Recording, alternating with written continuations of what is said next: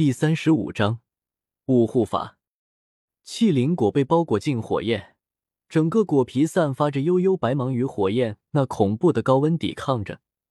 一时之间，两者居然形成了一个短暂的僵持。古河不紧不慢的缓慢提升着火焰的温度，在更高温度下，气灵果的果皮缓缓变得枯萎起来，而随之而来的便是从中冒出的无色液体。古河将无色液体用另外一团火焰包裹，随着气灵果越来越枯萎，从里面冒出的无色液体也更多。当气灵果化为一团灰烬之时，无色液体已经有拳头大一团了。望着第一步提炼成功，古河心里也是松了一口气，手掌一挥，包裹着无色液体的火焰开始徐徐散发热量。青色火焰散发而出的热量。让无色液体的体积缓缓缩小，而其颜色却是慢慢趋于白色。待这团液体缩小到只有拇指大小之时，液体已经变得极为粘稠，呈现出一种奶白色。古河方才心神一动，一团火焰包裹着液体，悬浮在药鼎一角。随着时间的推移，那悬浮着的药材开始逐步减少，被依次投放进药鼎之内。古河这次炼制丹药极为小心，毕竟这算是他第一次炼制七品丹药。若是失败，对他的信心也有一点打击。青灵、小医仙会在修炼完毕，坐在不远处看古河炼药。七品丹药的炼制，哪怕五品炼药师想要理解炼制者的每一个步骤都极为困难。两人不过是看个热闹，以舒缓一下整天锻炼的紧张心情。而在古河全身心炼制丹药时，时间也是飞速流逝着，一转眼便是三天时间过去了。云岚山后山是历代云岚宗宗主闭关之处，若是没有传召，一般人是不能进入的。但是这天，一道白影在后山处快速穿行，观其衣着服饰，很明显并不是云岚宗现任宗主云韵。而是云岚宗的某一位长老。只见其跑到一处已经封闭的山洞前，半跪在地，对着里面传音道：“宗主，我有丹王古河的消息要禀报。”山洞之内静悄悄的，似乎并没有人在。过了许久，只听一声淡漠的男声：“进来。”封闭山洞的巨石突然响起轰隆轰隆的声音，片刻后。巨石打开，露出一条幽深的通道。白影再次行了一礼，走进山洞之中。在白影进山洞之后，巨石再次随着轰隆声关闭起来。白影对这些并没有露出什么异样，只是面露恭敬的往里面走去。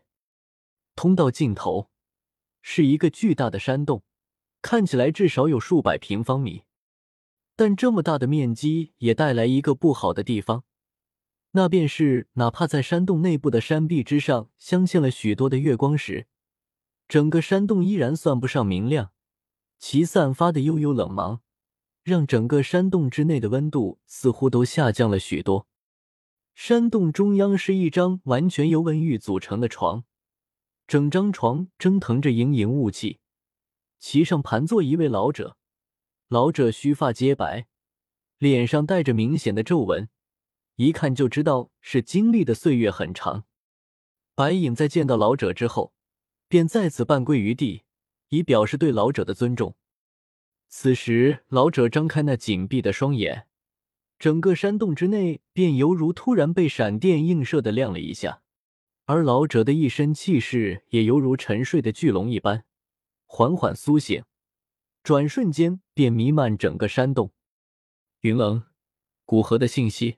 说吧，老者平淡的看着半跪在地的白影，开口说道：“白影正是现任云岚宗大长老云棱。自从在黑角域丢了一只手臂后，他便对古河颇为怨恨，觉得如果不是他的针对，他不可能会成为现在这个模样。但他一个人的力量根本无法与丹王对抗，所以有段时间他极为迷茫。”还好，之后他突然接到云岚宗上一任宗主的传唤，在那次云岚宗后山之行，他见到已经闭关十多年的老宗主，老宗主让他关注古河的消息。在确定老宗主当时在说出这句话的时候，语气颇为不快。云棱心中只感觉无比欣喜，天无绝人之路。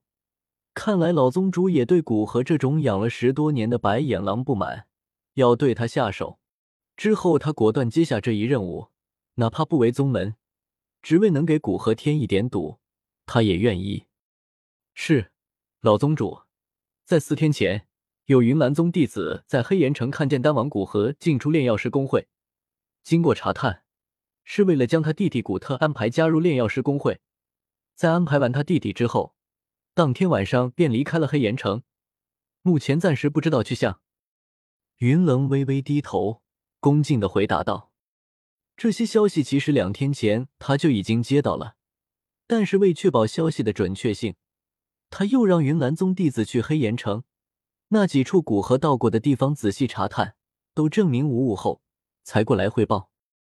既然已经出现了，那便不用着急，让人紧盯着黑岩城。”既然他弟弟在那儿，他总会再次出现。只要古河出现，立马捏碎灵魂简讯，我这边便会知道。当然，青山小镇那边也不能放松，再派几个人过去。古河他很有可能就在魔兽山脉闭关，距离那里最近的青山小镇是最容易发现他的。云山沉吟了片刻，冷漠的下令道：“云棱激动的发抖，对，就是这样，就是这样。”让那位高高在上的丹王万劫不复吧，宗主，我马上去办。